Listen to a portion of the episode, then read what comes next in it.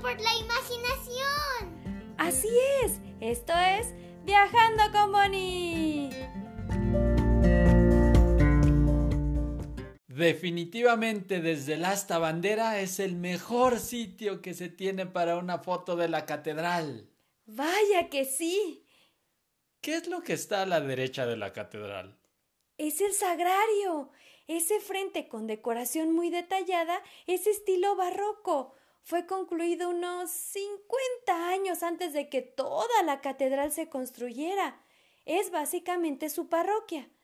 Toda la catedral se terminó ya empezadas las batallas de la independencia de México, como se los conté anteriormente. Y quien le dio el diseño final fue un arquitecto muy famoso en esa época llamado Manuel Tolsa.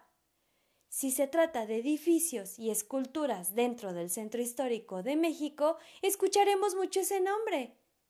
En este capítulo haremos un reto. ¿Un reto? Sí. Vayan preparando una hoja. Si es tamaño carta, mejor. Y un lápiz. Vayan, vayan. Aquí los espero. Es en serio. El reto consiste en dibujar lo que les iré diciendo para que logremos visualizar la catedral. ¿Cómo crees? Justo yo traigo lo que pides, Bonnie. No es cierto. ¿Cómo vas a traer lápiz y hoja entre tus cosas? Pues mira. Ah, ¿me prestas uno de tus lápices y una hoja, por favor? Sí, aquí tienes. Gracias. ¿Listos? Vamos haciéndolo juntos. Ustedes que me están escuchando también. Ya verán que lograremos dibujar el frente de la catedral, o sea, la fachada principal. Pero se ve muy complicada. Nos vamos a quedar con los rasgos generales y te sorprenderá que esos son muy simples. Bueno, tú pon atención y sigue lo que voy diciendo. A ver qué pasa, ¿no crees? Bueno, hagámoslo. Primero lo primero. Hay que saber su nombre, ¿verdad?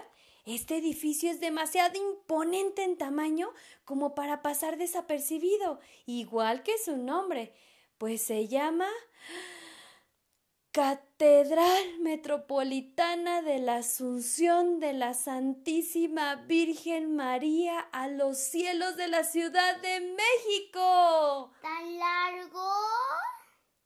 ¿Cómo que Asunción?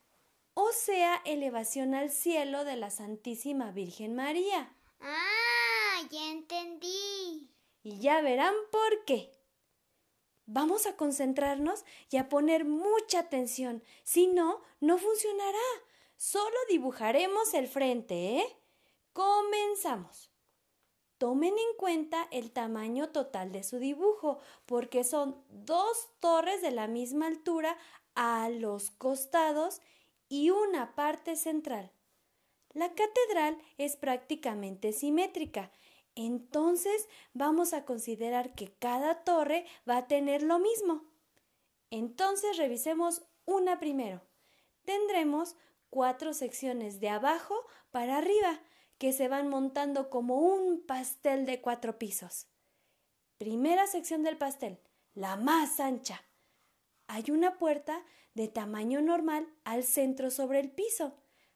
Arriba de la puerta, tres ventanas cuadraditas en fila, una sobre otra. A cada lado, una columna que abarca toda la sección. Arriba de todo eso, una franja horizontal. Dentro de esta franja y solo arriba de las columnas que dijimos, hay decoraciones que parecen cintas que caen. Segunda sección del pastel, más angosta que la sección anterior. Arriba de la franja horizontal, cinco ventanitas que están ubicadas como si fueran los cinco puntos en un dado. Cada una termina con un arquito en la parte de arriba y por la del centro se asoma una campana. Sigamos arriba. Tercera porción del pastel, más angosta que la anterior. Coloquemos unos barandales de piedra abarcando toda la sección anterior. Aquí dibujaremos dos ventanas al centro, una sobre la otra que terminan en arquito. Por allí se asoman unas campanas. En cada lado un hueco vertical que abarca toda la sección. Arriba está la parte final. Monten una escultura humana en cada esquina de la sección de abajo y al centro una campanota hecha de piedra que en su punta de arriba tiene una bola y más arriba termina en una cruz. ¿Cómo les va quedando? Con eso ya llevamos la mitad. Como les decía, la catedral es simétrica, entonces la otra torre es igual. Continuemos con la parte central. Son tres secciones iguales de izquierda a derecha. Para separarlas, dividamos la primera sección de la segunda con un rectángulo alargado de abajo hacia arriba, que solo llega hasta donde empieza la segunda sección de la torre.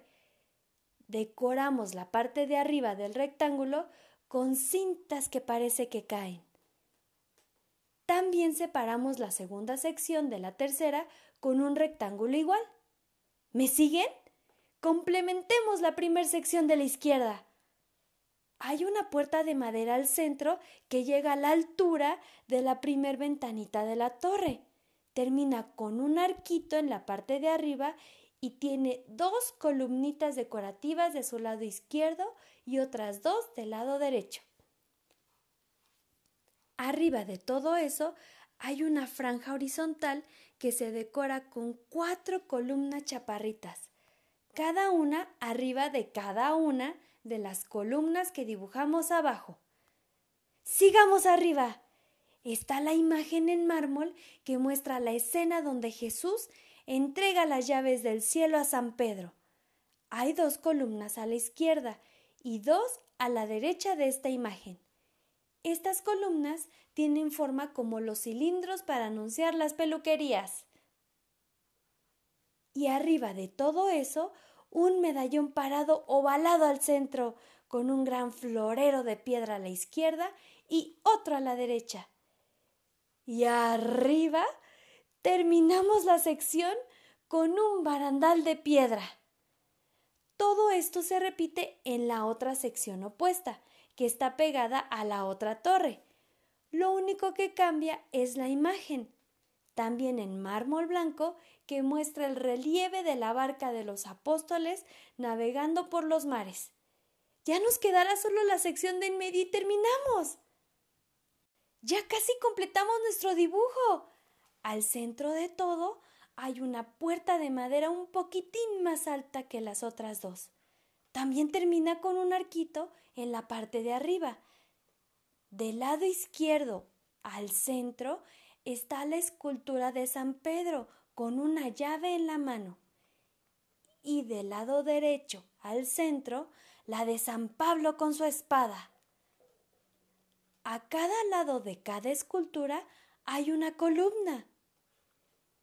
Arriba de eso, una amplia franja horizontal decorada con cuatro columnas chaparritas, que cada una se monta sobre cada una de las cuatro columnas que dibujaste abajo.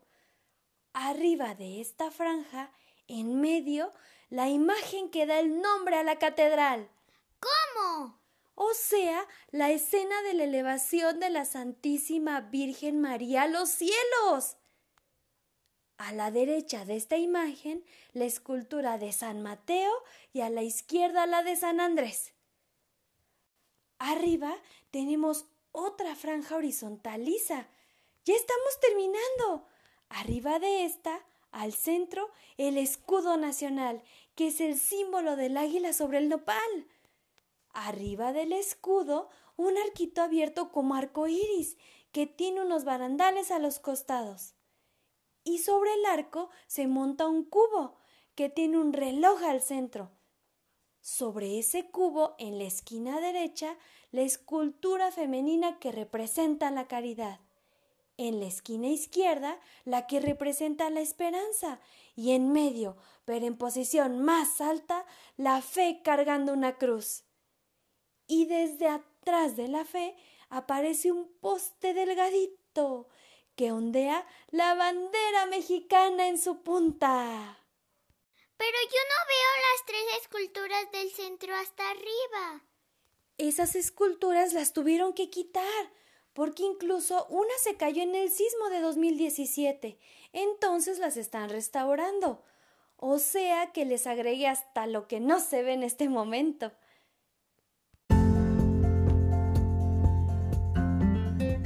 Les quedó su dibujo? Guárdenlo, ¿eh? Cuando vuelvan a visitar la Catedral de México, compárenla. Será divertido. Mándenme su foto por Facebook. Yo también les compartiré la mía. Ya se está acabando el paseo por el Zócalo. Les invitamos a escuchar nuestro último episodio de este viaje. Denme like y síganme. Esto es Viajando con Moni. Ay, también fue todo un reto dar las indicaciones.